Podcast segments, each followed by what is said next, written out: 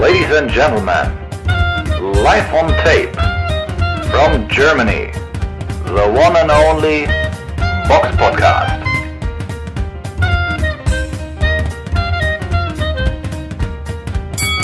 Hallo und herzlich willkommen zum Box Podcast, Ausgabe 312. Es ist der 5.9.2021 und heute mit dabei die Samira. Hallo. Und ich, der Eugen. Und heute sind wir nur zu zweit. Das ist manchmal so, je nachdem, wie wir so Zeit haben und was so ansteht. Ja, und wie immer beginnen wir mit dem Rückblick auf das vergangene Wochenende. Der Box Podcast Rückblick aufs vergangene Wochenende.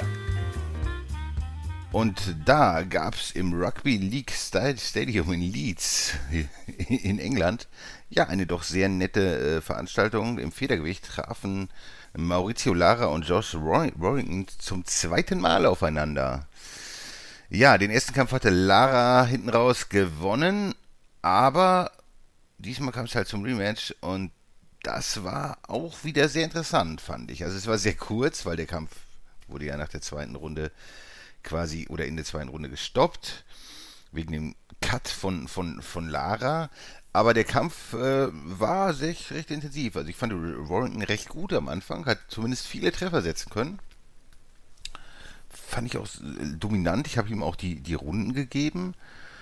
Und ähm, ja, die erste ging an, an Warrington in der zweiten Runde sind die halt mit den Köpfen, Köpfen zusammengestoßen und dann war das echt so ein hässlicher Cut unter, direkt unter dem Auge. Also das ist schon absolut korrekt gewesen, dass man das, das dann abgebrochen hat. Gerade nee, weil über das halt, Auge, über dem Auge. Ja. Ach, und äh, der, der war auf jeden Fall schon so, weiß nicht, so, so drei Zentimeter oder so. Das, das war schon ziemlich, ziemlich hässlich und auch halt nah am Auge und gefährlich, so sah es durchaus aus. Es war schon korrekt, das dann zu beenden, fand ich zumindest. Und ja, also ich in der zweiten Runde fand ich, war Lara dann ja, kam so besser in, dem, in den Kampf. Aber ich denke, Rowan hat es insgesamt leicht besser gemacht als im ersten Kampf. Und das wäre natürlich hinten raus, finde ich, kann man kaum sagen, wer gewonnen hätte. Ich persönlich würde wieder zu Lara tendieren. So leicht, weil ich glaube einfach so, dass sich hinten raus der, der Typ durchsetzt, der schon härter schlagen kann. Und ich glaube, ich, ich hätte da gewisse Vorteile gesehen. Aber es ist reine Kaffeesatzleserei. Man, man weiß nicht, was passiert wäre. Und so wird es wahrscheinlich wieder einen dritten Kampf geben. Oder was denkst du, Samira? ja, das ist wahrscheinlich die einzige gute Nachricht nach diesem Kampf. Aber äh, ich habe es ähnlich gesehen wie du. Also die ersten beiden Runden habe ich auch bei Warrington gesehen. Der hat für mich ähm, einfach besser angefangen. Ich meine, der stand ja auch sehr geschlossen, man hat schon gesehen, sehr fokussiert, war halt auch sehr gut vorbereitet äh, auf den Kampf oder hat halt Respekt vor seinem Gegner gehabt, der ihn halt schon mal geschlagen hat, auch recht überraschend äh, für viele. Und hat einfach gut gearbeitet hinter seiner geschlossenen Deckung. Ne? Und Lara ist halt eher der Mann mit der Power, Warrington der versiertere Boxer und so und hat sich halt erstmal durchgesetzt, dann in der zweiten Runde halt der unabsichtliche Kopfstoß, muss man noch dazu sagen, das ist natürlich auch wichtig, dass es halt wirklich offensichtlich un unabsichtlich war.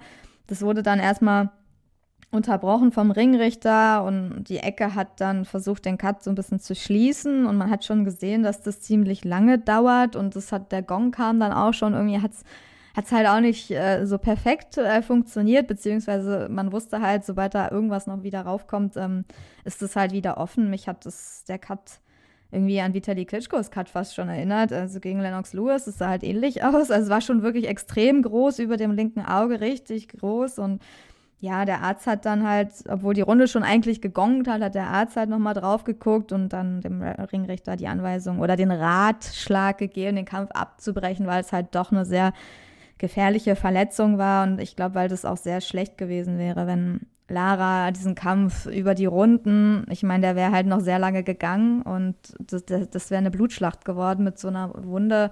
Das hätte ihn auch beeinträchtigt. Deswegen kann er eigentlich froh sein, dass der Kampf so früh abgebrochen wurde und am Ende war es dann halt ein Techni Technical Draw, also ein technisches Unentschieden, weil erst nach der vierten Runde wären halt die Punktzettel ausgewertet worden. War ja noch nicht so weit. Von daher können, glaube ich, beide Boxer ganz gut mit dem Ergebnis leben, auch wenn es natürlich enttäuschend ist, weil es der Hauptkampf war. aber ich denke mal, das war auch von meiner Seite aus der richtige, also die richtige Entscheidung, den Kampf abzubrechen. Aber ich freue mich dann halt auf den nächsten, ja.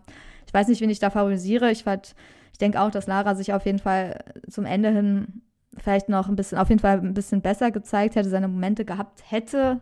Also es würde wahrscheinlich wieder ein sehr enger Kampf werden, aber man hat schon gesehen, dass Warrington wahrscheinlich ein bisschen besser auf jeden Fall aufgestellt war als beim ersten Kampf. Man hatte, oder zumindest hatte ich so schon das Gefühl, dass das eine richtige böse Schlacht hinten rausgeben könnte, ne? Also das, ja. so war auch meine, meine Gefühlslage da bei dem, bei dem Kampf. Aber ja. Freuen wir uns aufs nächste Mal. Genau, Alle genau. guten Dinge drei. Ja, ansonsten gab es natürlich noch weitere Kämpfe auf der Card. Die vielleicht ja, mitbeste Boxerin der Welt, Katie Taylor, kämpfte gegen Jennifer Hahn. Wie fandest du Katie Taylor? Das war, also erstmal muss ich sagen, dass bei The Zone ganz cool war. Ich weiß nicht, die Funktion habe ich heute das erste Mal irgendwie gesehen, weil ich das am PC geguckt habe, dass man halt echt so zu den Kämpfen jetzt direkt vorspulen, also direkt in am PC eingeben kann, zu welchem Kampf man gehen will. Also Kampf 1, 2, 3 und dann kommst du direkt an Kampfbeginn und musst nicht mehr vorspulen. Du kannst sogar die Runden eingeben. Deswegen finde ich sehr gut die Funktion von The Zone. Ähm, Macht es auf jeden Fall den Boxfans einfacher, sonst muss man immer hin und her spulen und ist damit immer so ein bisschen genervt. Jetzt kommen wir zum Kampf von Katie Taylor. Ja, sie ist auf jeden Fall eine der besten Boxerinnen derzeit, wenn nicht die beste, kann man sich streiten. So, ich würde halt sie und Jessica McCaskill so als Clarissa Shields natürlich auch, aber sie ist halt vom Boxen erstmal jetzt von der Bildfläche so weg, so ins MMA, deswegen zähle ich sie jetzt gerade nicht dazu, aber Katie Taylor und Jessica McCaskill sind schon die besten Boxerinnen so derzeit. Und Jeff, Jennifer Hahn ist jetzt, ja, das ergibt halt sehr krass, also sehr eindeutig vom Kampf, aber so schlecht war sie dann halt eigentlich auch nicht. Ist, sie kommt halt auch aus einer so Kämpferfamilie, aber man hat halt direkt so in der ersten Runde gesehen, dass es dann doch ein technischer Klassenunterschied war. Wobei sie dann auch ein bisschen sauberer boxte, so ab der zweiten Runde, die war wahrscheinlich auch ein bisschen so aufgeregt. Ähm, hat dann auch die Hände und so, die Geraden und so kamen dann auch sauberer am Ende des äh, Kampfes oder ja, im weiteren Verlauf. Also von der Körpergröße waren sie beide gleich groß, 1,68, deswegen gab es da jetzt keine großen Vor- oder Nachteile. Aber Katie Taylor hat sich gleich halt den Kampf äh, an sich äh, gerissen quasi und hat die Ringmitte dominiert und Jennifer Hahn war halt immer im Rückwärtsgang und hat halt versucht dann trotzdem ihre Geraden da irgendwie anzubringen, aber oft, äh, sie kam halt auch am Anfang oder eigentlich bis zum Ende nicht immer in die richtige Distanz. Katie Taylor ist natürlich auch viel beweglicher und schneller ähm, jede Runde gewesen und hat natürlich auch krasse Haken, also die gefallen mir eigentlich bei ihr am besten, diese kurzen Haken, egal von welcher Seite, links und rechts sind immer sehr, sehr gefährlich. Die haben Jennifer Hahn auch recht oft getroffen, weil sie recht offen war, so meistens, hat halt nicht so eine gute Deckung. Ähm, ja, ansonsten hat so ein bisschen, ja, der Rhythmus in diesem Kampf so gefehlt von beiden. Also es hat eine Weile gedauert, weil es ständig unterbrochen wurde durch irgendwas oder Klammern und so. Also es war irgendwie, natürlich hat es auch mit, den, mit, der Rundenanzahl wahrscheinlich zu tun, so weil es halt kürzer ist, da kann man, es ist schwerer an den Rhythmus zu kommen, wenn man halt nur zwei Minuten boxt anstatt drei. Ähm, aber insgesamt war Katie Taylor einfach die fittere Boxerin, die bessere, schnellere äh, Boxerin und hat eigentlich jede Runde bei mir gewonnen. Besonders war die achte Runde, weil da gab es so ein bisschen, ja, da wurde ein bisschen geredet, weil es einen vermeintlichen, ja doch, es war halt eigentlich schon ein Knockdown gab. Jennifer Hahn musste runter, sie wurde dann auch vom Ringrichter angezählt, also war das eine 10 zu 8 Runde. Im Endeffekt muss man sagen, äh, sie stand halt nicht richtig und ein Bein, ein Fuß ist halt dann von ihr so ein bisschen umgeknickt. Das sieht man dann in der Zeitlupe. Davor hat sie aber zwei Haken kassiert und war dann so ein bisschen, ja, aus dem Gleichgewicht. Also es war jetzt, sie war jetzt nicht hurt oder angeschlagen. Ich meine, sie hat auch gesagt, es war Ausrutscher und so, aber sie hat halt trotzdem vorher Treffer genommen und ist halt dann umgekippt oder runtergegangen. Deswegen ist es schon okay, wenn man das, glaube ich, als Knockdown scored, weil ja, wenn du nicht richtig stehst oder so, ist es halt eigentlich auch deine Schuld. Ne? Also ich glaube, ja, keine Ahnung, das kommt halt alles so zusammen.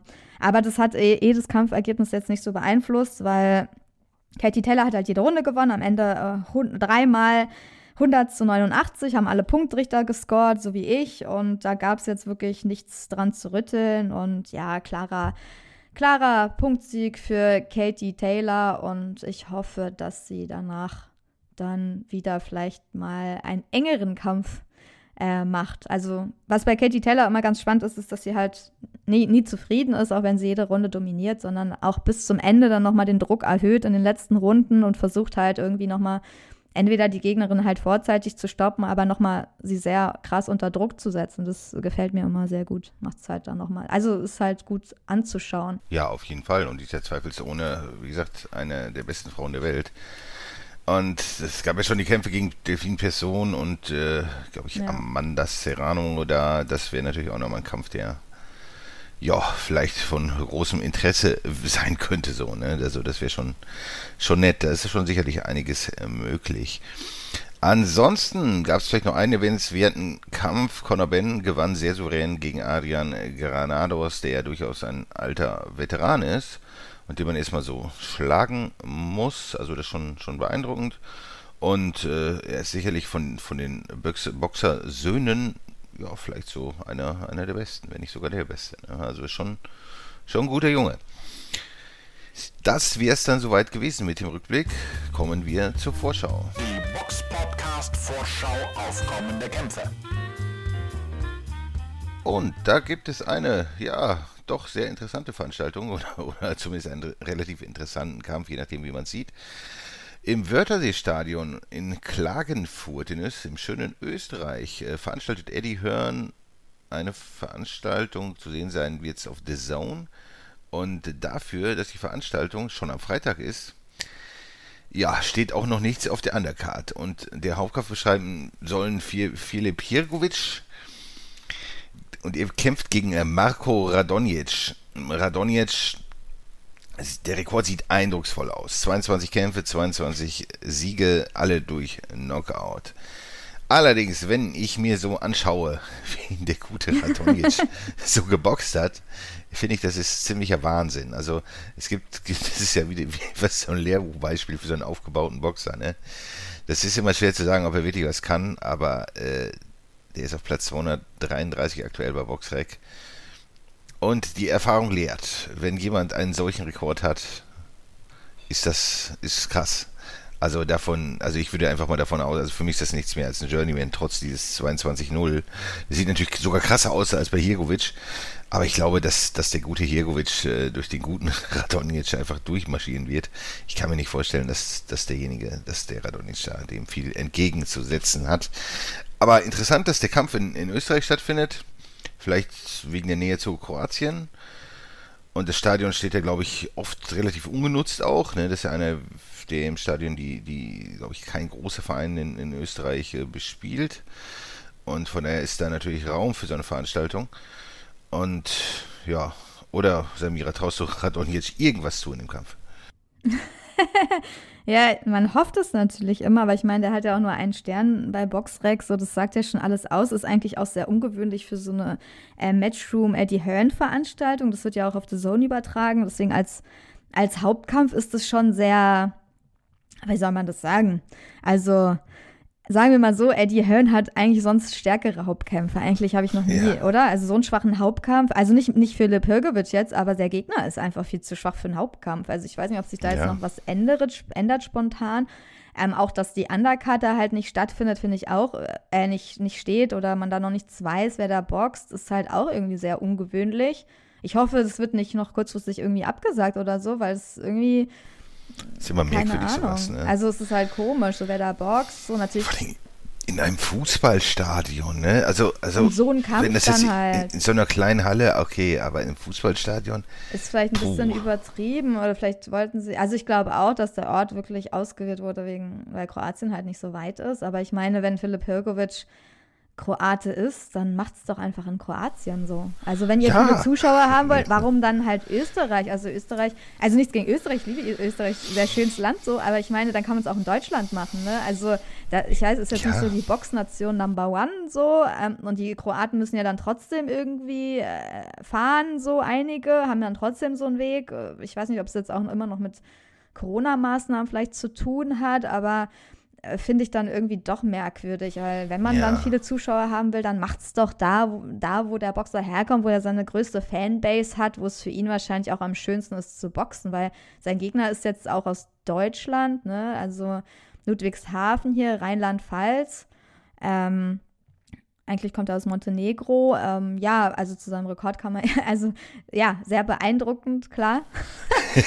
ja, die Nummer das in Hu der Journeyman im Rekord. Also, es ist halt, ja, da ist halt wirklich kein, also er hat viele Kämpfe, die meisten sind sogar ohne einen Boxrec-Stern. Und ähm, die wenigsten, die letzten haben halt dann wenigstens noch einen so Stern bekommen. Und ja, das ist, also das, das ist ja auch alles rot, ne? er hat auch gegen Özcan Çetinkaya zum Beispiel geboxt, der jetzt auch schon 43 ist.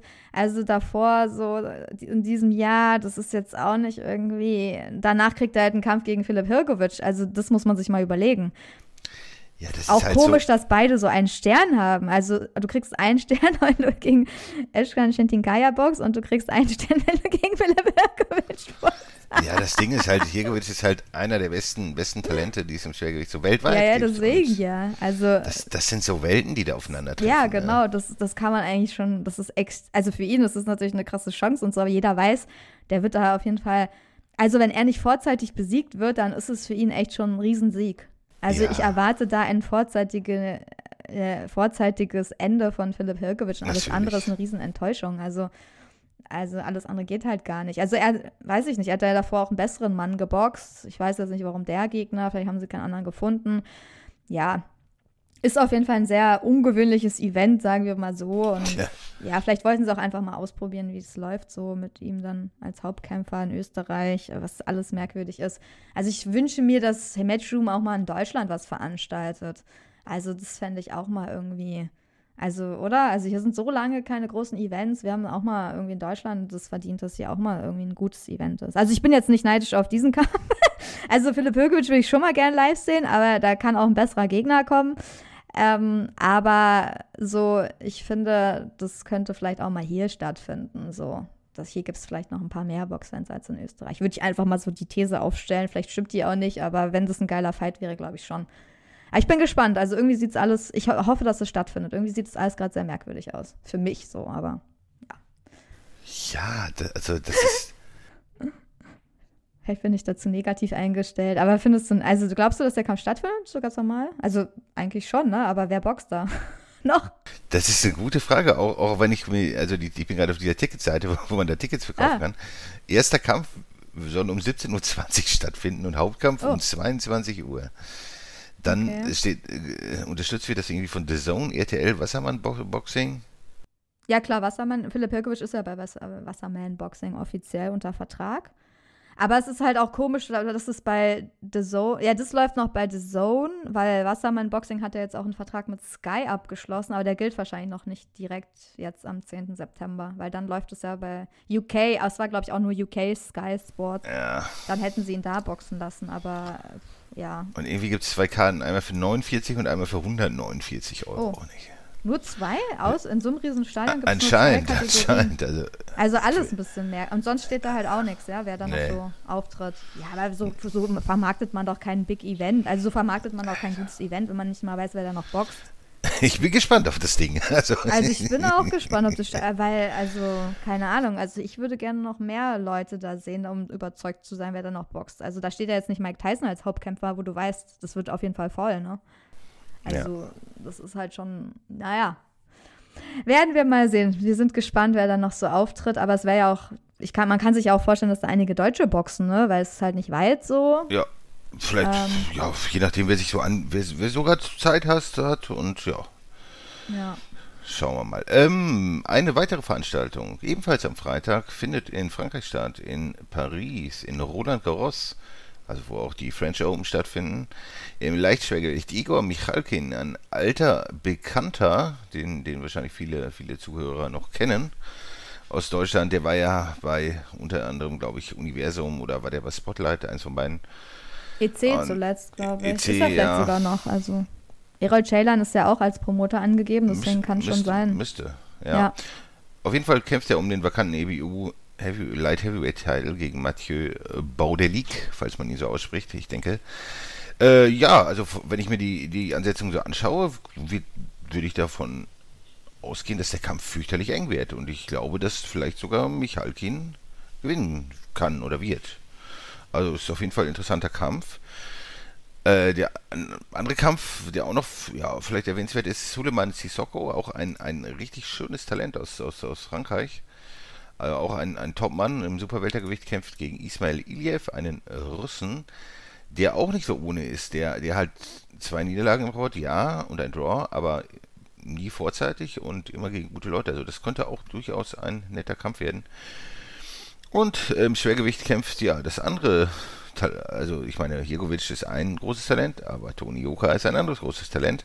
Und der kämpft gegen den ungeschlagenen Peter Milas aus dem wunderbaren Kroatien.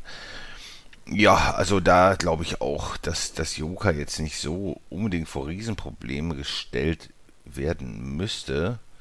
Aber Milas ist sicherlich jetzt kein, kein so extremer Journeyman. Er hat natürlich schon einige schöne Siege im Rekord, wie gegen Kevin Johnson, den er sogar vorzeitig geschlagen hat was man erstmal machen muss. Gegen Pianeta hat er gewonnen, gegen Dennis Backdorf auch vorzeitig. Also das, das liest sich nicht so uninteressant. Also könnte Toni Joka auf jeden Fall zumindest einiges abverlangen, aber am Ende des Tages sollte, würde ich, wenn, wenn ich tippen müsste, so ein Punktsieg für Toni Joka. Also zumindest hat man drei einigermaßen interessante Kämpfe. Also einen engen Kampf, dann ja diese zwei großen Talente mit Joka und Sisosko, die man sich mal so anschauen kann, wie ja, in welchem Status die sich befinden. Also nicht, gar nicht uninteressant für eine Karte aus Frankreich. Nett. Da muss man mal schauen, wo man das überhaupt sehen kann, weil ich will nicht sagen, das ist vielleicht sogar ja, die interessanteste Karte so, ne, mit am Wochenende. Ist schwer zu sagen, aber es ist gut. Sonst vielleicht in England auch am Freitag Sam Eggington im Mittelgewicht gegen Bilal Kutu aber das ist auch keine Veranstaltung, auf die ich näher eingehen möchte. Ich wollte sie eigentlich nur einfach erwähnen. Auch am Freitag ähm, in, im Casino in Arizona oder im Casino Del Sol in Tucson, Arizona. Das ist, glaube ich, sogar die Hauptstadt von Arizona. Ich weiß es gar nicht. Auf jeden Fall, Oscar Valdez kämpft gegen Robson Concesao im Super Federgewicht. Zwei ungeschlagene Leute. Ganz interessant das Matchup im Superfeder, also im Superfedergewicht, das zu sehen sein wird, das auf ESPN Plus. Also da gibt es bestimmt auch irgendwelche Möglichkeiten, das zu sehen. Und äh, sportlich in, äh, auch sehr interessant ist vielleicht am Samstag eine Veranstaltung von German Titov in Jekaterinburg in schönen äh, Russland. Also wir, wir, loben ja eigentlich jedes Land, ne? also jedes Land ist schön. Auf jeden Fall im Leichtgewicht Zauer Abdullaev kämpft gegen Dejan Zlatik Ganin. Bei Boxer ist noch ein Fleckchen dran, aber das wird wahrscheinlich schon so kommen. Also ja, kann man sich vielleicht auch angucken. Ist zumindest von der Ansetzung ganz nett. Aber wenn ich mir eine Veranstaltung aussuchen dürfte, glaube ich, wäre es die in Frankreich. Ich weiß nicht. Oder ich auch. Du dich? Ich ja. auch. Ich fand die irgendwie auch am spannendsten. Auch Toni Joka gegen Peter Milasch, einfach wie das ausgeht. Ne? Für ja. mich ist auch die Frage, schafft Toni Joka den vorzeitigen Sieg oder geht es über die Runden? Ja, und, und Milas ist ja nicht, nicht so schlecht, ne? Also ja, das ist schon, schon Auch top. Mikalkin, also es ist ganz, also aus top. unserer Sicht ganz spannend auf. Also spannende Kämpfe, deswegen ist es echt eine spannende Card aus deutscher genau. Sicht schon. Und wie den Sissoko, wie gesagt, auch auf dem Radar. Ja, Der ist auch nicht zu verachten. Gut, das wäre es sonst soweit mit der Vorschau. Ähm, kommen wir zu den Hörerfragen. Zuhörer stellen Fragen und wir beantworten sie.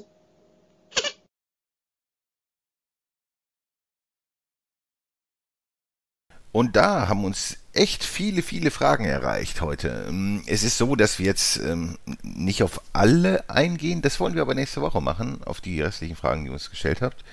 Könntest du natürlich auch weiterhin gerne Fragen stellen, aber ich, wir haben so gedacht, dass es übernächste Woche ja nicht so viele Veranstaltungen gibt, über die wir lange reden wollen. Und äh, da haben wir die Fragen oder die eher zeitlosen Fragen genommen, die, die, über die man wahrscheinlich ein bisschen, ein bisschen länger reden kann. Ich hoffe, ihr seid damit zufrieden, liebe Hörer.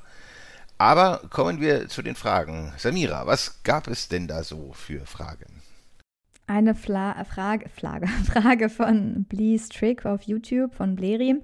Hallo, könntet ihr die Frage beantworten, ab welchem Alter man anfangen sollte zu boxen? Vielleicht geht ihr bitte etwas ausführlicher darauf ein. Dies ist eine Frage, die mich schon lange beschäftigt als Boxfan. Liebe Grüße, Blerim. Das ist ja auch eine sehr allgemeine Frage, auch äh, interessante Frage. Ich habe dazu ein bisschen schon was geschrieben. Also aus meiner Sicht, äh, ich habe halt recht spät angefangen zu boxen, aber ich hatte jetzt auch keine äh, olympischen Ziele oder welche anderen Sachen da.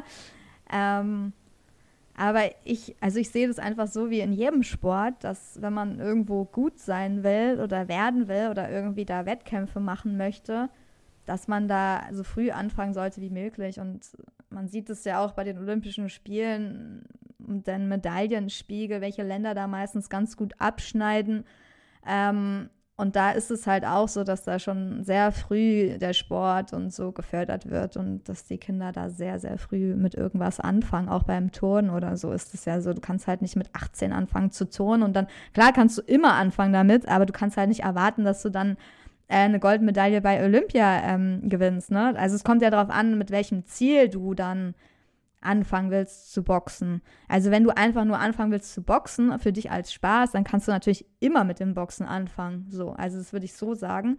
Aber wenn du da irgendwie wirklich was erreichen willst oder das beruflich machen willst, Profiboxer, dann solltest du da ähm, schon ähm, so früh wie möglich anfangen. Und das ist ja auch das Problem, warum manche da halt nicht so gut werden bei uns, weil so ein Canello dann schon mit fünf oder drei die Boxhandschuhe übergestreift bekommen hat wahrscheinlich und seine Profikämpfe schon als Jugendlicher macht und bei uns äh, fangen die dann zehn Jahre später an.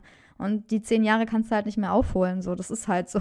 Natürlich wäre Canelo immer noch gut, ne? Auch wenn er mit 18 angefangen hätte, wahrscheinlich, weil er einfach talentiert ist. Aber diese Bewegungsabläufe, die musst du als Kind lernen. Also, das ist wirklich so. Das, du siehst es einfach. Du musst mit 5, 6.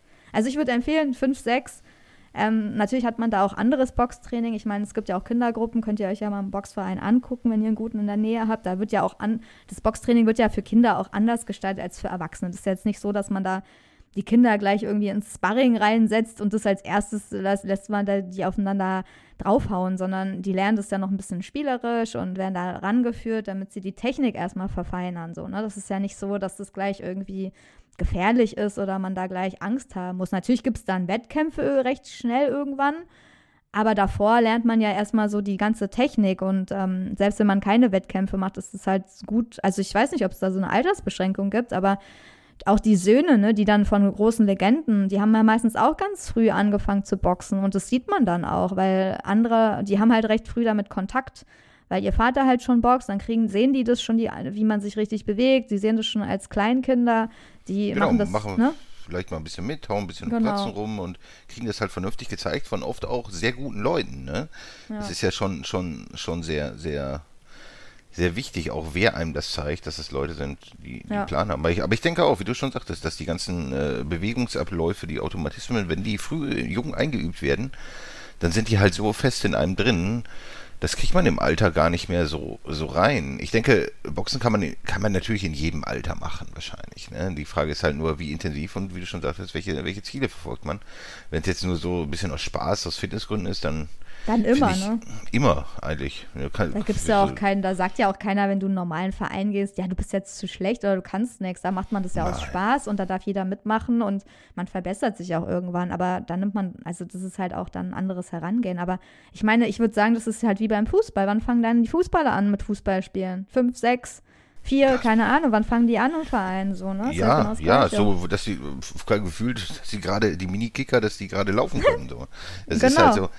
Ich meine, er kann es halt vielleicht im Zweifel auch nicht so viel kaputt machen wie im Fußball, aber auch. Und es geht um die Bewegungsabläufe. Und wenn ich schon mal weiß, dass ich mit Leuten irgendeinen Sport ausgeübt habe, die den nie gespielt haben als Jugendliche, also Ja. egal was, äh, ob es ein Ball ist, irgend- irgendeine Ballsportart, Tennis oder irgendwas, aber wenn einer das nie gemacht hat als, als Jugendlicher. Sehr interessant, wenn man mal mit Leuten Fußball spielt, die in der Jugend nie Fußball gespielt haben zum Beispiel.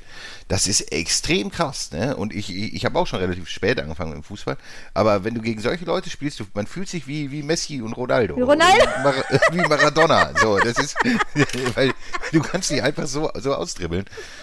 Wo du wohingegen, das, weil die überhaupt kein, Gefühl, ne? Da fehlt dann auch kein Ballgefühl Gefühl haben für, für sowas wie, wie Stellungsspiel oder sowas, ne? Das, das, wo man sich so hinstellt und so, das, das ist ja so ein Ding, was im Fußball enorm, enorm wichtig ist. Und Hm. allein, also ab, abgesehen vom Spielerischen, was natürlich absolut verheerend ist, aber so ein, ein Grundgefühl für, für die Situation ist gar nicht vorhanden bei solchen Leuten. Hingegen natürlich so ein, so ein Veteran, der, der, der, der echt gut ist, der macht und der macht dann allein mit dem Stellungsspiel macht er einen schon ziemlich kaputt. Ne? Der kann auch ruhig langsamer sein und älter und aber wenn das so ein richtiger Fuchs ist, der Typ steht einfach richtig und, und solche Typen sind schon schwierig schwierig zu überwinden, wenn man da mal gegen Leute gespielt hat, die ein bisschen, ein bisschen höherklassig gespielt haben.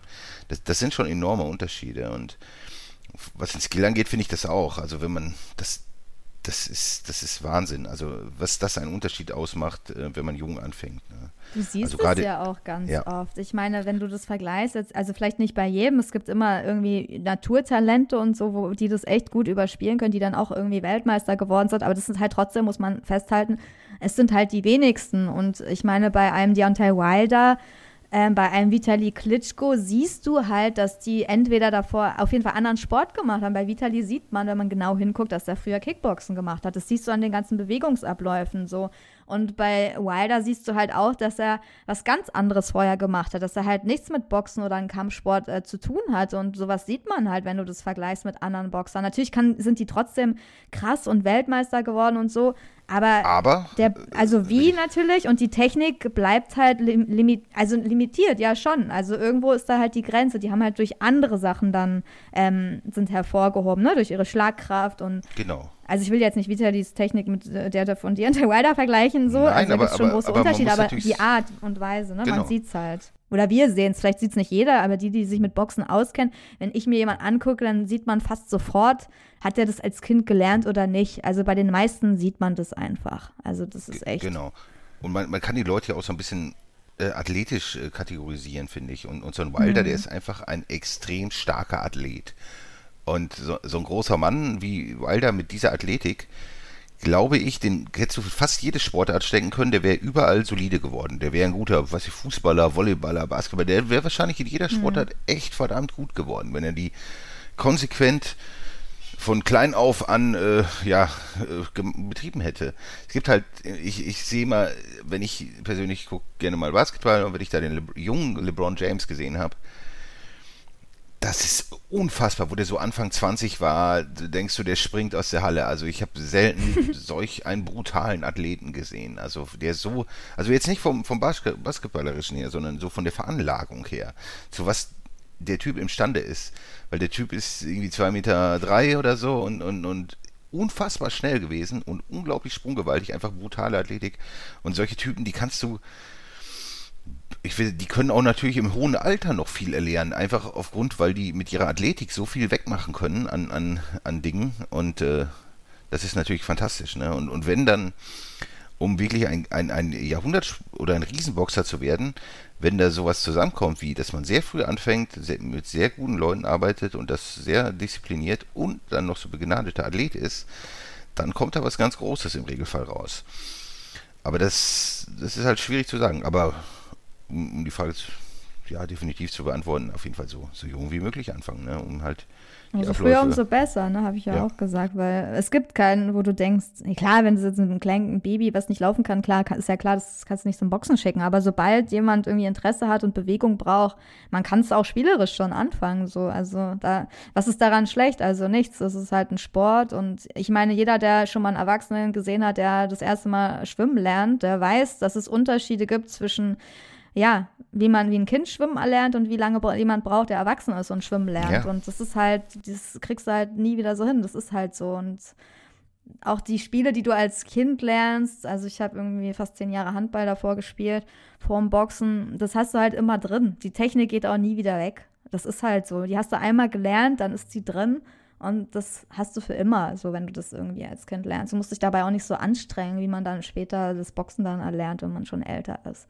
Das Genau, schon, und das ist schon beim ein Hand- Unterschied. beim Handball wird es ja auch ähnlich sein, so Deckungsverhalten und, und, und die ganzen Bewegungsabläufe und so Automatismen, die, die kriegst du halt, je älter du bist, schwieriger rein. Und Ja. beim Boxen ist es ja auch so, dass du irgendwie auch so ein, so ein gewisses, wie soll ich sagen, Körpergefühl entwickeln musst, finde ich, wie du, wenn du schlägst zum Beispiel, das wiegt sehr roboterhaft oft bei Leuten, die, die spät anfangen und Ja, dass, dass man als, als Kämpfer so, so ein Gefühl bekommt, so ein Körpergefühl, wie soll ich sagen, dass, dass die Schläge automatisiert kommen und dass man dann auch natürlich so, es gibt halt, wenn man schlägt, irgendwie so einen Punkt, wo man am meisten Kraft entwickelt und dass, dass der halt dann immer so auf den Punkt kommt so und, und das so in die Bewegungsabläufe so, so reinzubekommen, ist natürlich äh, fast unmöglich oder nicht unmöglich, aber halt äußerst schwierig, je älter du wirst. Ne? Und da Ja, die Kreativität leidet halt meistens. Also du siehst es halt meistens, die Boxer, die das nicht früh gelernt haben, die sind halt nicht so kreativ. Das kommt nicht von, Ja. das Natürliche kommt nicht. Diese Schläge kommen nicht so von, das kommt nicht so aus dem Boxer raus, ohne dass er sich dabei anstrengen muss. Man sieht oft den Unterschied, dass der Boxer dann zu lange drüber nachdenkt, was er jetzt macht. Also es kommt, diese Abläufe kommen nicht natürlich aus ihm raus, sondern er muss da ein bisschen zu lange überlegen. Und das daran, das ist immer diese Millisekunde, wo du siehst, so, das ist, das sieht ein, das ist einfach ein Mini-Unterschied, aber der macht extrem viel aus im Ring. Es ist halt Ja. echt, also, ja. Und das alles so gepaart miteinander, also äh, dieses Natürliche, dieses nicht nachdenken müssen, diese Automatismen, die, die, das Gefühl für die Schläge und so. Ich glaube, das macht einen großen Unterschied am Ende, was, was der Verein, also die Fähigkeiten, was, was da am Ende bei rauskommt. Hat ja auch dann mit Erfahrung am Ende zu tun, ne? Auch Ja. wie viele Amateurkämpfe du hast. So. Es ist halt, und du lernst Bock- da nur. So. Boxen ist halt kompliziert. Also es wird niemand auf einmal ein guter Fußballer. Das ist vollkommen un- unmöglich. Und Boxen ist genauso wenig möglich, Ja. weil das ist echt ein komplizierter Sport.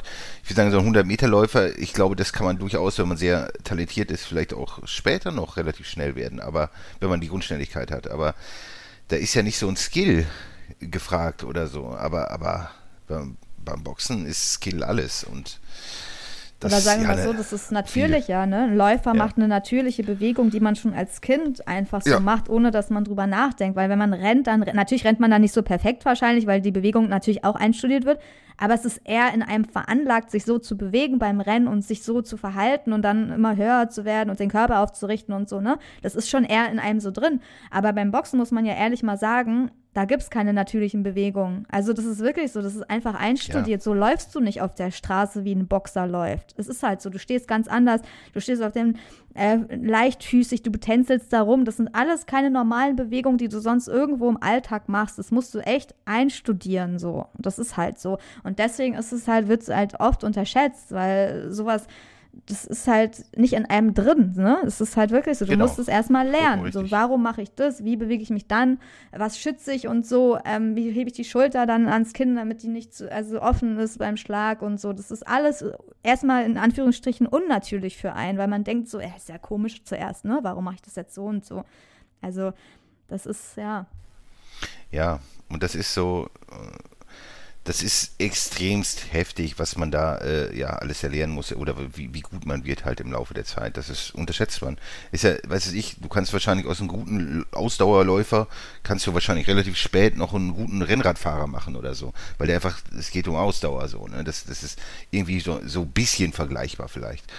Aber im Boxen da auf, auf ein hohes Niveau zu kommen, ist, ist, ist, je älter du wirst, also irgendwann im hohen Alter ist es, wie ich sagen, fast unmöglich. Aber das ist, Da kann dich halt immer am Ende nur noch Schlagkraft retten. Das ist das Einzige so. Aber da brauchst du auch Kondition, sonst kannst du halt nur eine Runde durchhalten, dann bist du halt durch, dann kannst du eigentlich aufgeben so. Aber wenn du dann auch keine Schlagkraft hast, dann kannst du es vergessen, so. Dann wirst du nie irgendwas Großes erreichen. Weil wenn du die Technik hast und nicht hast oder sehr begrenzt und dann noch nicht mal Schlagkraft, dann ist halt, ja, dann und das, das haben die Leute halt aufgrund des mangelnden Körpergefühls für diesen Sport halt dann auch oft nicht. Ne? Ja, das ja. Ist halt, Ja, ja, aber gut.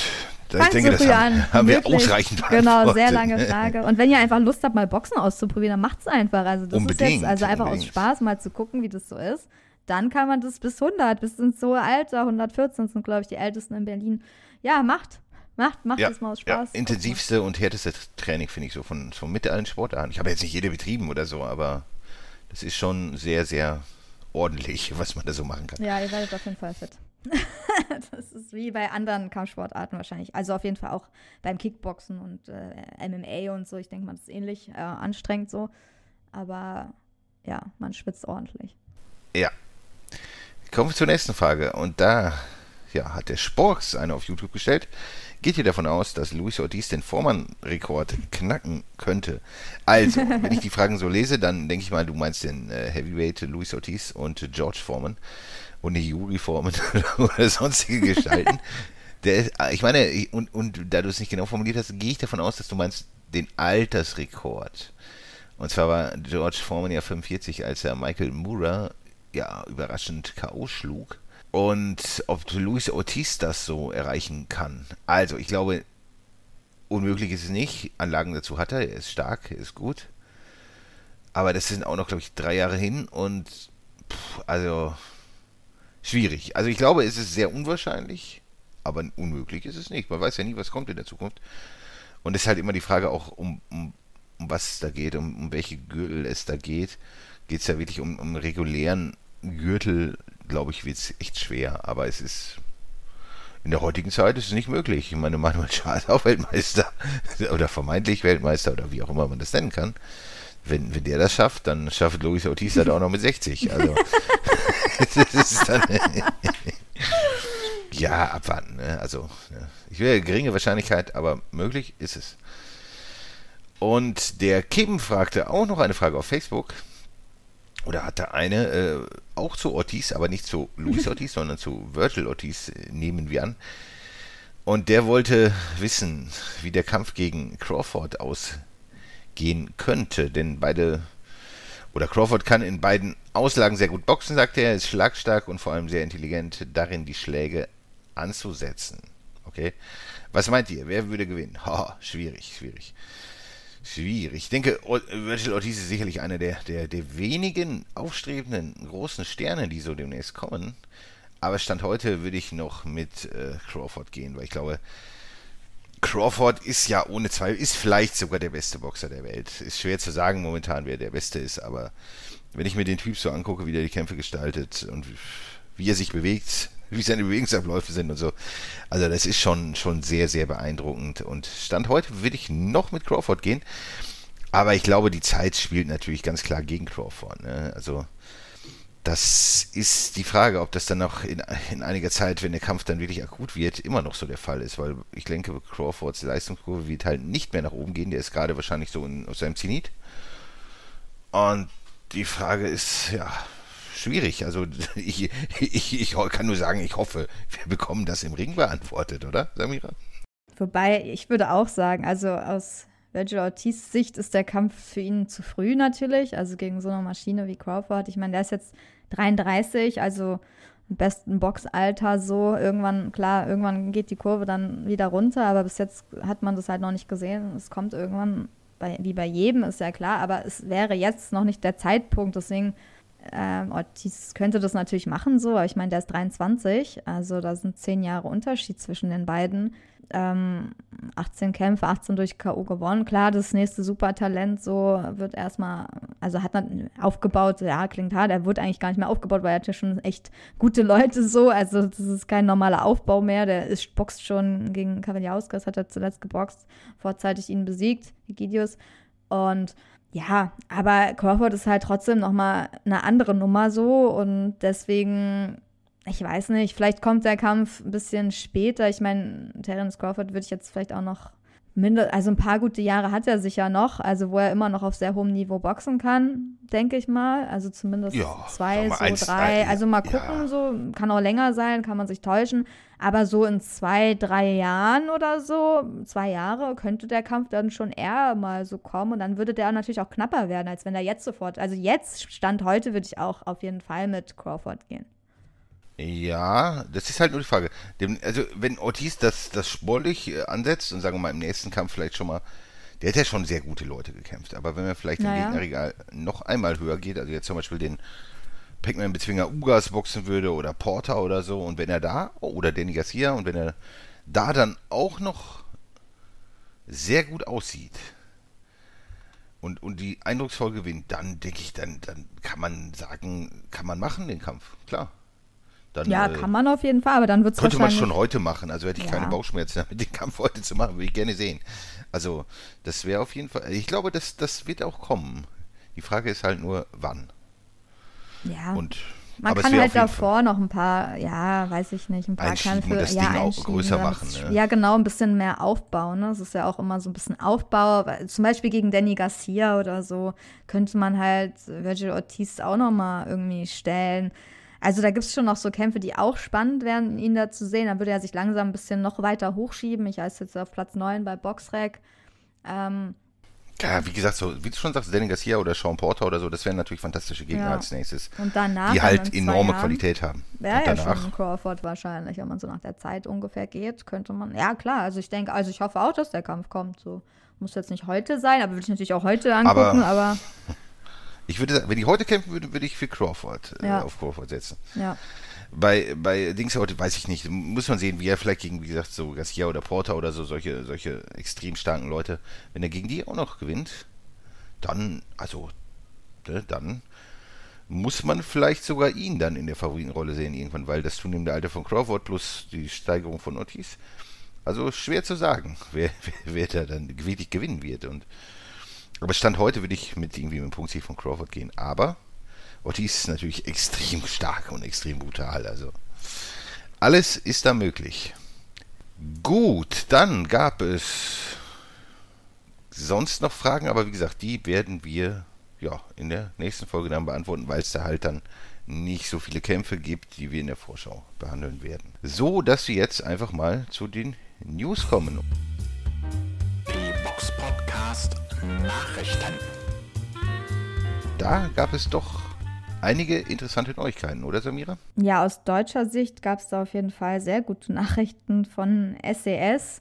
Ja, und zwar betrifft die ihren Boxer Git Kabayel und den äh, deutschlandweit und auch äh, vielleicht weltweit, weiß ich nicht, bekannten Marco Huck aus Berlin. Und zwar hat die EBU den, also die vakante Europameisterschaft im Schwergewicht zwischen den beiden deutschen Boxern angesetzt. Und das ist natürlich ein krasser Kampf. Also hätte ich jetzt nicht so mit gerechnet so, aber es war ja schon zu hören, dass äh, Marco Huck wollte ja schon länger boxen und ja, da waren ja irgendwie, es waren ja nicht äh, alle so bereit, kampfbereit. Also ich glaube, er hatte Probleme, einfach einen Gegner zu finden. also und jetzt äh, hat die, wollte die IBU wahrscheinlich mal einfach einen Kampf äh, ansetzen, der auch zustande kommt. Und ja, Agit Kabayel ist natürlich spannend gegen Marco Huck. Also ich finde das sehr spannend. Ich weiß nicht, wie du das findest, aber ich finde es auch schwer, da so einen, ja, leichten Favoriten kann man sagen, aber irgendwie, ich, ich sehe das nicht so klar, deswegen finde ich den Kampf also echt, ich würde den sehr gerne sehen und ich hoffe, dass das echt dazu kommt. Die müssen ja jetzt noch verhandeln. Es, man, der Kampf wird angesetzt, aber es das heißt halt dann auch nicht immer unbedingt, dass es dann wirklich dazu kommt. Ich hoffe, das klappt dann. Und ich finde, der soll ja auch in Deutschland stattfinden, aber erst Ende des Jahres, ich glaube Dezember oder Januar oder nächstes Jahr war da zu lesen. Ähm, aber mit Hook muss natürlich auch erstmal dann, die müssen sich ja über die Börsen und so einig werden. Wäre natürlich auch gut, weil es gibt mit SES äh, TV-Partner, dann wird es im MDR wahrscheinlich laufen. Und ja, also ich glaube, es gibt gerade keinen Kampf in Deutschland, also deutsch-deutsches Duell, auf das ich mich da mehr freuen würde, weil gerade natürlich Schwergewicht, dann Hook hat man schon lange nicht gesehen, so äh, Caballel. Äh, wissen auch viele nicht so, wie, wie gut ist er jetzt einzuordnen. Manchmal hat er dann stärkere Kämpfe, dann hat er wieder ein bisschen schlechtere Performances. Deswegen, da spielt ja dann alles mit rein. So, wer da jetzt nun dann besser, dem, also aussieht, Stand heute müsste der, also eigentlich müsste der leichte Favorit natürlich Caballel so sein, glaube ich. Ja, sehe ich auch so. Aber siehst klar, ich weiß nicht, das ist eher so, weil man bei Ja. Hook gar nicht weiß, wie er sich überhaupt vorbereitet. Ne? Das ist eher so ein bisschen Korrekt. das Problem. Ich meine, das Problem ist, mir, mir haben eigentlich beide zuletzt nicht so äh, gefallen. Also ich denke, Hook ist einfach auch alt, das sieht man einfach auch. Und aber ist natürlich immer noch ein, Fuchs und, und, und Caballel hat sicherlich seine Limitierung, aber die hat Hook auch. Aber, aber von, ich würde einfach auch wirklich mit der Jugend gehen in dem Kampf, weil ich persönlich Hook nicht mehr allzu viel zutraue. Aber pff, das ist eine gute Frage. Aber ich meine, Hook ist halt der Veteran, er hat es in der Vergangenheit bewiesen. Wer weiß, falls er nochmal wirklich, wirklich in Shape kommt, ob da was gehen könnte. Ich glaube, eine, dass da irgendwie groß zum Knockout kommt in dem Kampf, glaube ich nicht. Ich glaube, das wäre so ein Kampf, der über die, die Runden gehen würde. Und äh, dann ist halt die Frage, ob, ob wer da gewinnt. Aber ich tendenziell würde ich mit Caballel gehen, aber das wäre sehr, sehr unterhaltsam, sehr, sehr schöne Veranstaltung. Also, Aber klar oder knapp? ja, doch klarer? rel relativ klar. Aber das ist natürlich Kaffeesatzleserei. Mhm. Das kann man natürlich mit nicht wirklich beantworten. Mein Favorit wäre auf jeden Fall Caballel, aber interessant wäre es allemal. Vor Dingen auch äh, gut fürs deutsche Boxen, wenn mal wieder größere Veranstaltungen in Deutschland veranstaltet würden, weil ich denke, so eine schöne Halle kann man damit schon voll machen. Ja, das auf jeden Fall. Also da kann man schon also, also echt eine gute Halle mit voll machen und ähm, man kann ja auch nur Joe Joyce dann dankbar sein, dass er dann doch keine Lust hat, also kein Interesse daran hatte, gegen Marco zu boxen, was man, ähm, ja, weil der halt einfach andere Pläne hat. Aber also klar, so ein bisschen die Power und so äh, würde man schon bei Hook sehen, dass er da, wenn er halt nochmal wie früher so ein bisschen seine Attacken da durchbringen kann, dann könnte das halt für auch, äh, auch für Akit Kabayal mal ein bisschen gefährlicher werden, ne? Also wenn er da auf ihn zustimmt, dann wäre es schon spannend zu sehen, wie Kabayel damit so umgeht. Also da könnte schon echt Spannung drin sein. Aber man muss natürlich einfach sagen, dass Kabayel einfach, ja, erstens ist er der Jüngere, zweitens ist er der bessere Techniker. Aber ähm, die Schlagkraft vielleicht, also da bin ich mir auch nicht so sicher, aber man könnte äh, vielleicht davon ausgehen, dass bei Hook eher so diese Power liegen würde und dass er da vielleicht ein bisschen, ja, ihn beeindrucken kann vielleicht oder aus dem Konzept bringen könnte. Ja, also auf jeden Fall, ich hoffe, dass dieser Kampf kommt und das wäre echt ein Highlight-Kampf für mich. Also ich bin da richtig ähm, begeistert von dieser Ansetzung und äh, das wäre auch so ein Kampf, wo ich mir überlegen würde, da wirklich auch hinzufahren, ja. weil ich das echt extrem spannend finde und weil man sowas echt schon lange nicht mehr in Deutschland gesehen hat und ja, das sollte man dann auch supporten, wenn es geht. Also hoffen wir alle, Leute, einigt euch, stellt nicht zur Forderung, macht den Kampf, die deutschen Boxfans wollen den sehen. Ja. Korrekt, korrekt. Das ist zumindest was, was da irgendwie ein bisschen Spaß macht. Ne? Das ist das halt, was wir brauchen. Enge Ansetzung zwischen diesen Leuten und dass die Kämpfer auch kommen und das, das wäre nett. Ähm, ja, ich, also warum ich glaube, dass das Caballero gewinnt, ist natürlich, weil ich denke, mit Shizora hat er vielleicht auch so einen unwillkonventionellen, ähnlichen Gegnertyp schon ge ge geboxt, hm. der vielleicht, ja, natürlich schon über Hook, denke ich, einzuordnen ist im Schwergewicht. Und äh, ich, ich denke, der ist schon imstande dazu, sich zu entziehen, auch wenn er sich natürlich nicht mit Ruhm bekleckert hat. Auch in seinem letzten Kampf fand ich den jetzt, war okay, aber also so, so richtig speziell weiß ich auch nicht. Und das macht es halt äh, so spannend, ne? dass, dass beide ja, vielleicht nicht so die besten, be allerbesten Boxer sind, aber das hat halt schon einen gewissen Reiz. Also da, da, da würde die Halle schon voll sein.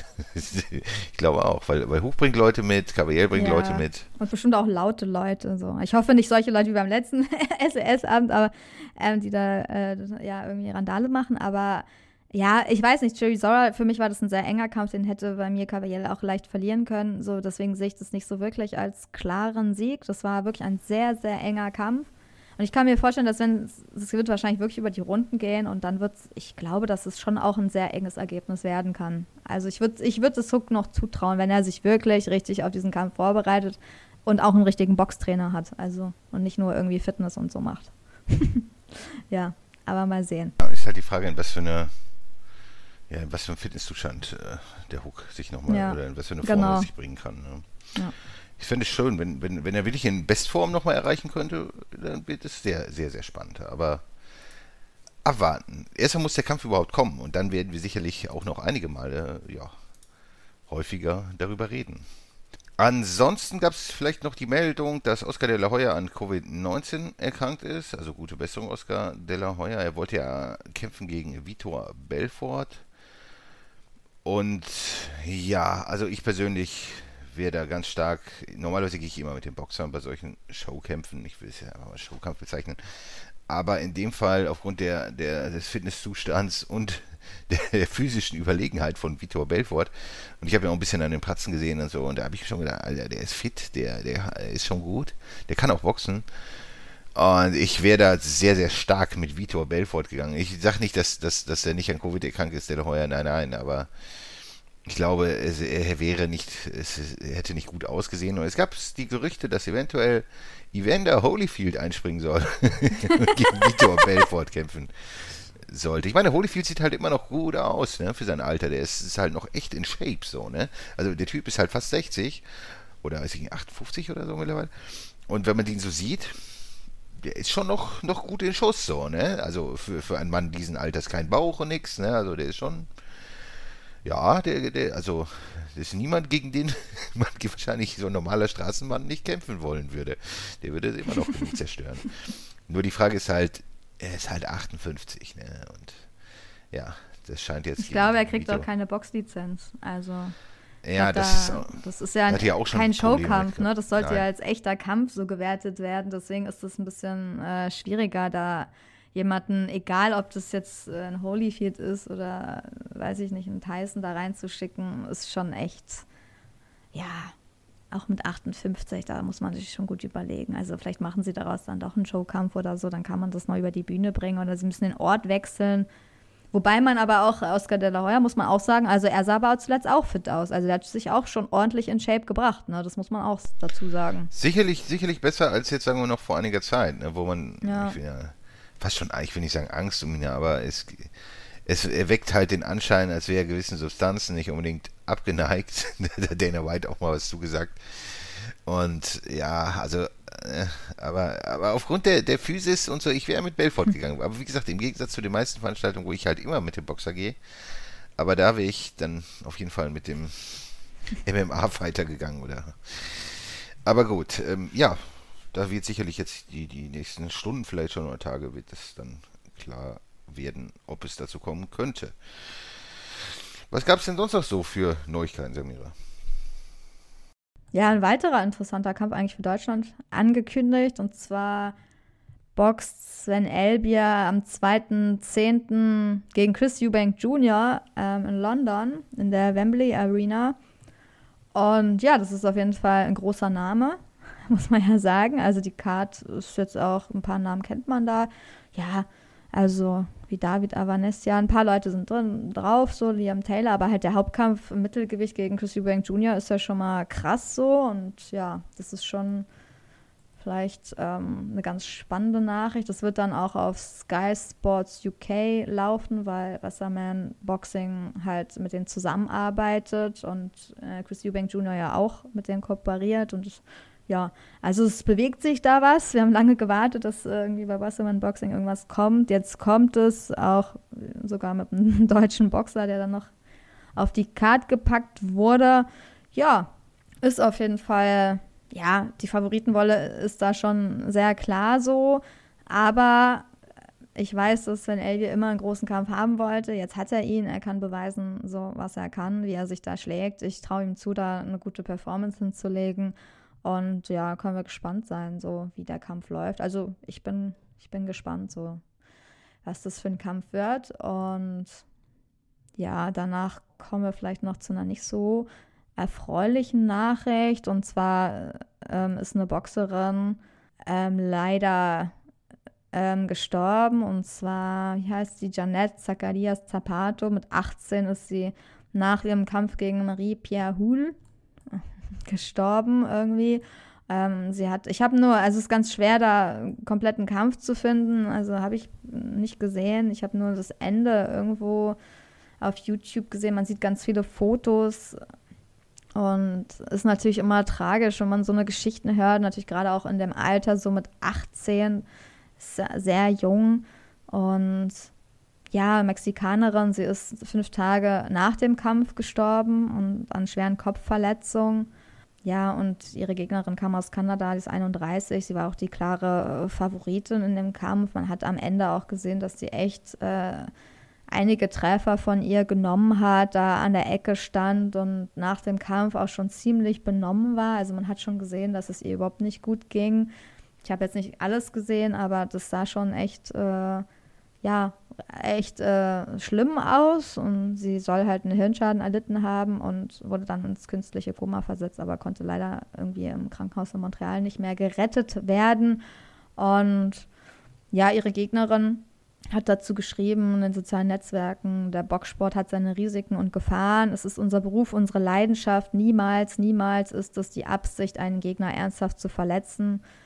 Ähm, ja, natürlich, das ist leider, das ist natürlich ein brutaler Sport. Das ist halt immer im Kampfsport so, dass es irgendwie nie so, dass niemand sich jetzt irgendwie vornimmt, ich muss jetzt meinen Gegner irgendwie ähm, jetzt ernsthaft irgendwie ins Krankenhaus bringen und so. So geht man halt da eigentlich nicht in den Kampf rein. Man will einfach irgendwie gewinnen. Aber es, in, diesem, in diesem Fall muss man halt auch einfach sagen, dass es halt daran liegt, dass einfach zu oft äh, Gegnerinnen aufeinander oder Gegner, Boxer, Boxerinnen, egal wer, aufgebaut werden und dann gegeneinander antreten in Kämpfen, die halt nicht auf Augenhöhe stattfinden. Also was jetzt nicht heißt, dass es auch, es gibt auch Kämpfe auf Augenhöhe, die sehr gefährlich sind, so wo man auch denkt, das müsste man jetzt abbrechen und so. Aber es ist halt noch schlimmer, wenn man dann Kämpfe hat, die, die nicht auf Augenhöhe stattfinden und ja, also davor hat ähm, Zapata halt auch schon einige Kämpfe verloren. Sie ist jetzt nicht so als Siegerin eingekauft worden. Sie hatte davor halt auch schon drei Niederlagen. Den Kampf davor gegen Cynthia Lozano hat sie auch schon durch K.O. verloren. Ist wahrscheinlich auch nicht gerade gut so. Ähm, deswegen, ja, und dann kam halt der nächste Kampf, der halt wieder irgendwie in der vierten Runde durch TKO dann endete. Aber insgesamt hat sie dann wahrscheinlich schon einfach zu viele Treffer kassiert oder war halt körperlich dann auch nicht in der Lage, ähm, die Treffer wegzustecken. Ich meine, die sah jetzt auch nicht komplett austrainiert aus, hat man auch die Bilder gesehen und wenn du nicht komplett 100% fit bist, dann kann dein Körper das halt auch nicht vertragen, ne? Ist noch ja, oder schlechter und, und, vertragen. Genau, ich, also ich habe mir auch ein paar Bilder so angesehen und da dachte ich auch, die sieht nicht aus wie eine Boxerin. Und wenn du. Ja, genau. Ist egal, es spielt ja. keine Rolle, ob das ein Mann oder eine Frau ist, äh, sondern ja. wenn einfach, wie, wie wir mit dem Frühanfang das Thema schon hatten, das ist ja ein, wenn du jetzt ein irgendwie jemand bist, der für ein bisschen Fitnessboxen mal gemacht hat oder, oder so fast gar nichts gemacht hast und du triffst dann und willst ein bisschen Geld als Journeyman verdienen, das ist keine gute Idee.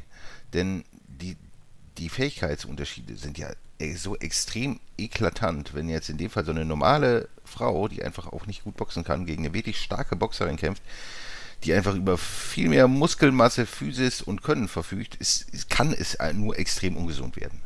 Ja. Und das sind natürlich immer so Ansetzungen, die, die enorm fragwürdig sind. Ne? Die ist natürlich, wie gesagt, das ist jetzt unabhängig, ob Mann, Frau, egal, aber das ist ein generelles Problem äh, des Boxsports, dass man, dass es solche Ansetzungen teilweise gibt, die ja extrem unangemessen sind. Ne? Und ich weiß nicht, ob das, kann das nicht wirklich beurteilen, ob das hier auch der Fall ist, aber es scheint so zu sein. Ne? Das ist, ist einfach Geht traurig, in die Richtung, wenn man sich die kurz, ja, auch wenn man die kurz gesehen hat. Man müsste natürlich die, den ganzen Kampf sehen, um ein komplettes Urteil abgeben zu können, aber es sieht halt einfach nach, ja, wie klare Favoritin aus Kanada, ähm, die auch austrainiert aussah und einfach die Gewinnerin, Heimboxerin ist, die auch alle bisher keine Niederlage ne, hat, Marie-Pierre Huhl. Ähm, wollte halt einfach eine Gegnerin haben, die sie halt auch äh, klar besiegt und so wurde sie halt eingekauft. Ich meine, wenn du davor zwei Niederlagen hast, ist halt meistens so und sogar noch mehr äh, Mexikanerin, da gibt es ja ganz andere Kaliber, ne? Also ich meine, die sind jetzt sonst, sie sah, ja, man hat es halt auch gesehen, so. Also sie sah halt auch teilweise dann hilflos aus, da war sie dann halt auch schon sehr benommen und ist halt immer die Gefahr, das sollte sich vielleicht auch jeder bewusst machen, der da so ins Ring steigt, zu so einem ungleichen Duell, gerade wenn es auch, da ging es ja auch um gar nichts. Also es war jetzt auch keine WM oder irgendwas Wichtiges, es war halt einfach nur so ein ganz einfacher Aufbaukampf, ne? Von zwei Frauen, die jetzt auch nicht in der Frauenbox-Szene so irgendwie große Namen sind oder die man jetzt kennt. Also das muss man ja auch sagen. Ich meine, die Kanadierin ist jetzt, die hat ja auch erst äh, fünf Kämpfe insgesamt gemacht, ne? Und ist 31. Also es ist jetzt nicht so, dass die jetzt total bekannt ist und ja, da schon eine lange Karriere hingelegt hat, sondern die will wahrscheinlich schnell ihren Rekord jetzt mal aufbauen. Ja. Aber ja, man sollte sowas einfach eigentlich nicht supporten. Ne? So, man sollte einfach nicht jeden zum Profiboxer oder zur Profiboxerin machen, machen können. So durch eine Lizenz. Nein. Derjenige, auch das wenn der nichts halt drauf hat. Also das äh, sollte man eigentlich besser kontrollieren. Und es wird halt leider im Boxsport einfach nicht gemacht. So, das ist halt sehr, natürlich gäbe es dann wahrscheinlich viel weniger Kämpfe, aber halt auch bessere und die Rekorde wären eher ernst zu nehmen. Ne? Also dann müsste man nicht immer gucken, ja, ist das jetzt ein guter Gegner gewesen, sondern man wüsste, das ist alles einigermaßen auf einem recht guten Niveau, so wie wenn du jetzt die Bundesliga hast, ne? Dann weißt du, das ist alles jetzt äh, erste, zweite Bundesliga, das ist alles so auf einem Niveau. Und so im Boxen ist das halt oft nicht so. das ist halt. Nein, und die, die Fähigkeitsunterschiede und, und sind halt so eklatant, wenn die, die kommen und gepaart dann halt mit dieser, mit dieser extrem unterschiedlichen körperlichen Verfassung. Ne? Ja. Also wenn ein, ein, eine Beteiligte halt extrem stark ist, dann körperlich und noch boxen kann und die andere nichts hat davon, dann ist das, ist das einfach extremst ungesund, weil Leute, die, die haben ja, wie wir eben schon sagten, auch nicht dieses Gefühl, wie, also eben haben wir eher über die Offensive gesprochen, aber auch nicht in der Defensive, so, so Maidbewegungen oder so, das sind ja auch alles äh, Automatismen, die angelernt werden müssen. Und spielerische lernt so früh und, und die sind überhaupt nicht da, dann rennen die in jede Hand rein und das ist, das ist dann und dann sind die Schlagwinkel natürlich auch übelst hart und ungesund und das, das Witz hässlich und das ist ganz übel dann. Und, und also bei sowas, bei solchen Kämpfen finde ich immer, da gibt es keine Gewinner und auch, da gibt es nur Verlierer eigentlich. Ich finde auch für den extrem ja. starken Boxer oder die Boxerin ist es auch nicht schön, solche Siege einzufahren, finde ich. Also wenn ich so Kämpfe sehe, wo, wo ich sehe, wirklich, das ist wirklich irgendwie so ein, so ein Mensch, der nur kommt, um ein bisschen Geld abzugreifen, der jetzt mit Boxsport gar nichts zu tun hat, sich nicht vernünftig bewegen kann und körperlich im den Zuschauerstand ist, dann, dann feiere ich das nicht ab, wenn, wenn, wenn irgendwie so, das ist, ja, das ist wie, wie keine Ahnung, Fußball im DFB-Pokal, wenn da irgendwie Bayern München spielt gegen irgendeine so Mannschaft, die nur, was weiß ich, irgendwo Landesliga, die irgendwie Bäcker sind und Kfz-Mechaniker und Studenten oder so. Und wenn dann da irgendwie, irgendwie, da verdient ein Bayern-Spieler dann so viel wie, wie der ganze Gegnerteam, weiß nicht, im Jahr und, und dann schießen die Tor und feiern sich mega ab so. Das, das sind so Sachen, ja. das kann ich nicht gut haben so. Nee, das mag, glaube ich, keiner so. Aber es ist halt auch wahrscheinlich so gut, dass, ich meine, sie hat ja den, die letzte Niederlage durch K.O. dann auch schon am 14. Mai, die, also dieses Jahres 2021, hingenommen und steht dann halt auch wieder Ende August schon wieder im Ring. So, also es ist halt auch ziemlich eng, ne? Daran sieht man schon, dass das wahrscheinlich die Gesundheit da auch nicht an erster Stelle steht. Also erstmal muss man sich ja eh von dem, von dem Niederlage überholen, dann macht man Urlaub und dann steigt sie direkt wieder ins Training ein. Also da kann man sich schon fast ausrechnen, dass sie da halt auch nicht so komplett perfekt vorbereitet reingeht einfach. Weil viele nehmen ja dann auch im Urlaub zu und so, dann müssen sie noch Gewicht machen. Also eigentlich ist es viel zu wenig Zeit so für wirklich einen guten Kampf äh, dahin zu legen. Also ja, würde ich jetzt einfach mal so sagen. Deswegen, Deswegen falls uns irgendwelche Leute zuhören, überlegt bei den Ansetzungen äh, schon mal mehr, wen ihr so holt. Ja, oder brecht ja. es einfach wirklich ab, auch wenn die Leute buhen im Stadion, so brecht es einfach lieber vorher ab als zu spät, so als da das unbedingt über die Runden ziehen zu müssen. Ne? Deswegen ist es einfach immer besser, wenn man einfach dazwischen geht, wenn man sieht, das bringt halt gar nichts oder jemand ist komplett unterlegen oder so oder kassiert gerade zu viel. Aber da, dann eine sehr traurige Meldung und eine weitere, ja, sehr auch traurige Meldung. Gibt es auch noch, oder es gab zumindest, was ist traurig, ist ja keine neue Meldung, aber es gab einen Bericht über Dennis Beutz auf Samira, oder? Ja, genau, in Bild Plus vom 2.9.2021. Und zwar ähm, wissen viele erinnern sich ja noch, also er war ja früher bei Sauerland, Schwergewichtstalent. Ähm, er hatte irgendwann ein Unfall in Berlin. Ich weiß gar nicht, wie lange das her ist. Müsste ich nochmal genau nachrecherchieren. Aber hier steht halt, nach einem Unfall hat man ihn halt verletzt in einer Berliner U-Bahn gefunden. Und er ist jetzt 36, Dennis Boyzow, ist ähm, gebürtiger Russe. Und ja, kam halt nach diesem Unfall, es waren halt so schwere Verletzungen, dass er halt ins Koma kam und lag da auch wochenlang im Koma und war halt sehr lange im Krankenhaus, wurde dann von einigen, ähm, ach war der, doch, ich glaube, er war zuerst bei Universum ne, und dann war er bei Sauerland, kann es sein? Weil, weißt du das noch? Ja, der, ich weiß gar nicht, ob der bei Universum oder Spotlight damals war, aber es ist ja quasi eins gewesen. Ja, genau, weil er hat und ja irgendwie Unterstützung von, hier steht früherer Universum-Boss Peter Hanratz und da so ein paar Hamburger Freunde, Gagik, Kaschatrian und äh, auch Erol Jaylan anscheinend ähm, haben die unterstützt, halt auch die Familie, auch finanziell, weil es natürlich, ich glaube, er hat auch mehrere Kinder und eine Frau, mindestens, ich glaube, zwei oder so. Ich erinnere mich nicht ganz genau, aber auf jeden Fall hat er auch eine Familie. Und ja, er war dann auch eine Weile, glaube ich, in Hamburg, aber zuletzt war er in Berlin im Krankenhaus und wurde da halt betreut, gepflegt. Und man hat jetzt auch ein Foto dazu gesehen. Das ist natürlich, man erkennt ihn noch, aber es ist natürlich sehr erschütternd, wenn man irgendwie so ein ja, weiß nicht, man hat ja noch die alten Bilder, ne, so einen strahlenden Schwergewichtler dann im Schwergewicht so topfit sieht und dann, ähm, ja, wie er heute so drauf ist oder wie es ihm heute geht. Auf jeden Fall wurde er im August jetzt dieses Jahres, diesen Jahres, ähm, nach Russland verlegt, beziehungsweise ausgeflogen. Ich glaube, er wurde wahrscheinlich sonst hier von seiner Familie wahrscheinlich besucht oder von seiner Frau und seinen Kindern. Ich glaube, die wohnen ja in Deutschland falls das noch aktuell ist. Auf jeden Fall haben sie in Deutschland gewohnt und er hat ja natürlich noch seine Eltern und andere Familienangehörige in Russland und irgendwie haben sie jetzt entschieden, dass er halt ähm, nach Russland ausgeflogen wird und er wird da halt weiter gepflegt. Sein Freund hat irgendwie gesagt, es war der Wunsch der Eltern und seines Bruders. Seine Mutter hat vor Freude geweint. Jetzt haben sie ihren Dennis wieder in Russland, in der 31.700 zählenden Stadt Oriol wird der Ex-Boxer weiter gepflegt. Und dann wurde gefragt, wie es Bolzhoff heute geht. Und Gagik sagt, ein Rechtsanwalt, Matthias Petrausch, hat alle Formalitäten geregelt. Dennis wird immer noch künstlich beatmet, sitzt im Rollstuhl und kann nicht sprechen. Er fühlt sich in der Heimat aber sehr wohl und schläft sehr gut. Manchmal lächelt er und drückt die Hand seiner Besucher. Er wird zu Hause von der Familie gepflegt. Auch Krankenpfleger kommen regelmäßig ins Haus. Also die Familie wird da auch unterstützt, weil es ja sonst wahrscheinlich ziemlich viel Arbeit ist. Und ja, also es gibt immer noch keine großartigen. Eigentlich sind es so, ist er, ja, sind es auch, ist der letzte Stand zumindest, zumindest von dem, was ich wusste, dass er halt im Rollstuhl sitzt und auch nicht reden kann. Und ja, es hat sich da wahrscheinlich nicht so viel verbessert was natürlich sehr traurig ist. Ja, ja, vor allem, wenn man, wenn man den, also ich habe Bolzef auch mal, auch mal live gesehen und der war ja halt, physisch war der schon anders, ne? Das ist ja so komplett, wenn man das Bild so sieht von ihm heute und das von ihm damals, so, ja, damals irgendwie so, so ein Mann in der Blüte seiner Zeit, der, der Typ war ja ein unfassbarer Kasten, der war ja breit wie hoch und enorm ja. stark und trainiert und muskulös. Also das ist so ein Unterschied und es ist einfach nur, ich finde, die, die ganze Geschichte ist bis heute ja eigentlich auch gar nicht wirklich aufgeklärt, was da wirklich genau passiert ist. Ist bis, bis heute, finde ich, hochgradig mysteriös, was da so passiert ist. ist irgendwie traurig, dass, dass man das nie erfährt oder nie erfahren wird, wahrscheinlich mehr, was da genau an diesem, diesem Tag passiert ist. Ne?